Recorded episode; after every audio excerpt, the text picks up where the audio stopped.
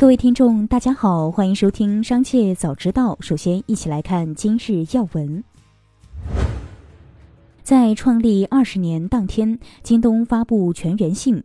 全员信提到，希望未来二十年，京东能有三家收入过万亿人民币、净利润过七百亿人民币的公司，五家进入世界五百强的公司，七家从零做起、市值不低于一千亿人民币的上市公司，能为国家缴纳一千亿人民币税收，提供超过一百万就业岗位。全员信还提出，未来二十年，京东将累计投入超三万亿，用于百万一线员工的薪酬福利等。俞敏洪在亚布力论坛创新年会聊到东北经济，他表示，随着现在变革，我觉得大家都迎来了新的机会。俞敏洪举例称。东北人的能说会道是在中国出了名的。原则上，东北应该是有无数的人在做着直播带货的生意，因为他们太能说会道了，中国人民太喜欢听他们讲话了。这就是一个机会。继续关注企业动态。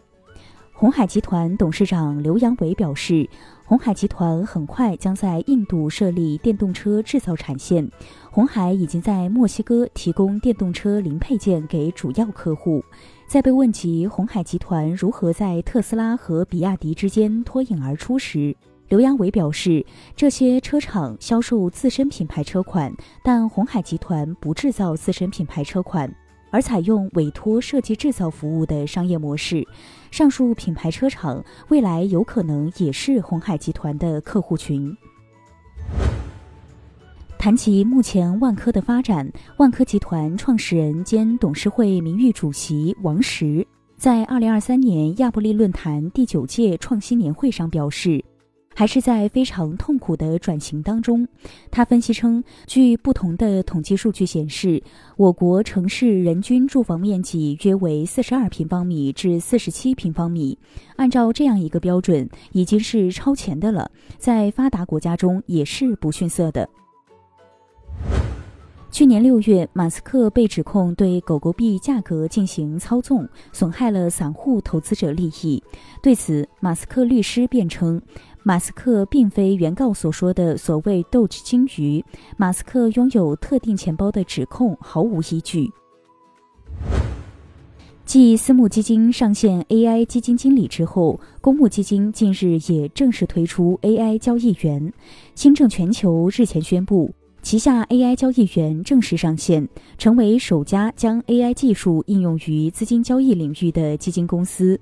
兴业基金也官宣自研开发“星小二 ”AI 债券交易机器人，兴业基金也由此成为在外汇交易中心 idea 平台首家上线智能询价机器人的公募基金公司。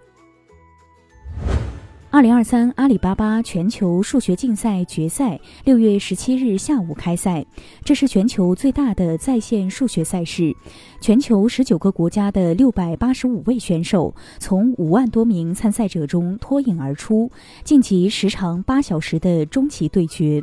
开赛前，阿里巴巴创始人马云在杭州的赛事现场观赛，与参赛选手、命题老师在线交流，畅谈数学。马云说：“大赛会不断创新，给热爱数学的人们带来新的乐趣。”接下来将目光转移到产业纵深领域，在第四十届中国廊坊国际经济贸易洽谈会国际跨境电商发展论坛上。海关总署介绍二零二二年我国跨境电商进出口情况时表示，中国跨境电商进出口规模首次突破两万亿元人民币，达到二点一万亿人民币，比二零二一年增长百分之七点一。跨境电商为我国外贸发展注入新动能。又到一年六幺八，中国美好生活大调查发现，二零二三年打算在宠物身上增加消费的养宠人占比达到百分之十一，比四年前高了七个百分点以上。宠物经济全产业链也迎来发展风口。过去一年，有百分之七十五点八一的人表示，他们在宠物保健品上面的开销最多，是宠物消费品中最大的一项支出。其次是宠物玩具消费、宠物训练、洗澡、美容和打针、看病、体检。最后，一起关注国际事业。近一段时间，越南遭遇极端高温，并导致电荒，给民众生活造成严重影响。电荒还让苹果、三星电子等大厂在越南的生产受到冲击。新加坡亚洲新闻台十六日评论说，越南能源供给紧张，或给外企制造商带来难以估量的损失，甚至可能对越南的出口再次造成冲击。美国华尔街大型银行今年裁员将超过一点一万人。美国花旗银行告诉投资者，截至今年二季度末，将裁员五千人，集中在投资银行和交易部门。此前，高盛集团和摩根士丹利银行已裁员数千名员工。